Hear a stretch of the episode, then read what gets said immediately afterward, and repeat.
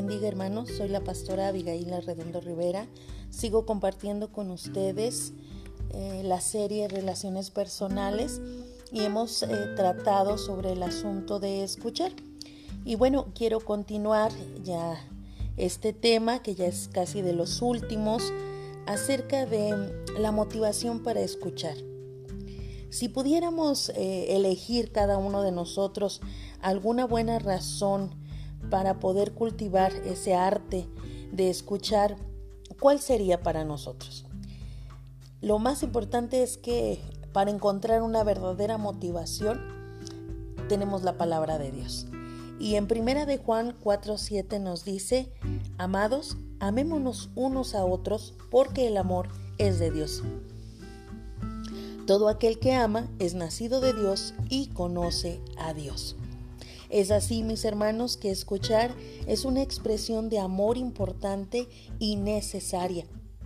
El amor es darnos a nosotros mismos sin egoísmo, es entregarnos incondicionalmente para satisfacer las necesidades de aquellos a quienes expresamos ese amor.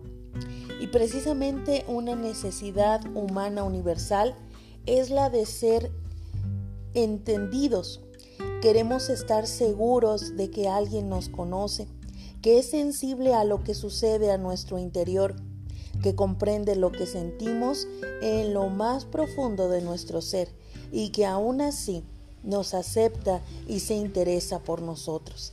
Es imposible que alguien haga esto excepto aquel que realmente nos escucha. Cuando escuchamos estamos diciendo, a la otra persona. Me importa tu vida. Eres lo suficientemente importante para mí como para invertir todo el esfuerzo y tiempo necesarios para entenderte. Es así, mis hermanos, que el amor escucha. Podemos decir y una una y otra vez te amo, te amo, te amo. Pero esto no tendrá significado a menos que estemos dispuestos a hacer a un lado otras cosas y nos entreguemos sin egoísmos a discernir las necesidades más interiores que tienen aquellos a quienes nosotros decimos amar. El amor verdadero se centra en el beneficio de otros más que en el propio. Y esto significa que debemos tratar de entenderlos. Todos queremos desesperadamente ser comprendidos, pero Dios nos pide que tomemos el tiempo necesario para entender a otros. Un ejemplo, hermanos. Muchas veces en la relación matrimonial, alguno de los esposos se siente totalmente incomprendido algunos han dicho que han tratado de comunicar sus pensamientos, sentimientos, necesidades, anhelos y deseos, pero no han recibido respuesta. Sus cónyuges han estado demasiado preocupados con otras cosas como el teléfono, el trabajo, aún asuntos de la casa, amigos o sus propios pasatiempos. Luego, un día, encuentran a alguien que sinceramente se interesa en lo que tienen que decir. Y para muchos es fácil dejarse llevar a una relación íntima con esa persona. Y muchas veces el tercero en discordia puede ser menos atractivo que su cónyuge, pero eso no importa. Piensan por fin que por fin conocieron a alguien que se interesa por ellos y esto es de suprema importancia. Pero recordemos, hermanos, que el Señor nos dice que una relación así pues es pecado delante de Él. Y pues nada en el mundo puede justificar una acción de esa manera. Y pues esta situación puede traer nuevos problemas, decepciones y muchas veces eh, peores que la situación original. Pero esto a quien está viviendo una situación de no sentirse escuchado no le importa, porque para ellos en ese momento se sienten amados, aceptados, comprendidos y pues realmente eso es lo único que les interesa. Esta es la clase de poder que tiene un oído atento, hermanos. A menudo la gente opta por visitar a un consejero profesional porque sabe que le va a escuchar. Muchas veces no es que necesite sus consejos, más bien necesita de alguien que le escuche con interés real, que le preste atención, alguien con el que pueda explayarse, que le ayude a entenderse a sí mismo. No les importa muchas veces la cantidad de dinero que esto les cueste. Necesitan ser escuchados y no han podido encontrar desafortunadamente en sus cónyuges o muchas veces en sus amigos cristianos una atención de vida.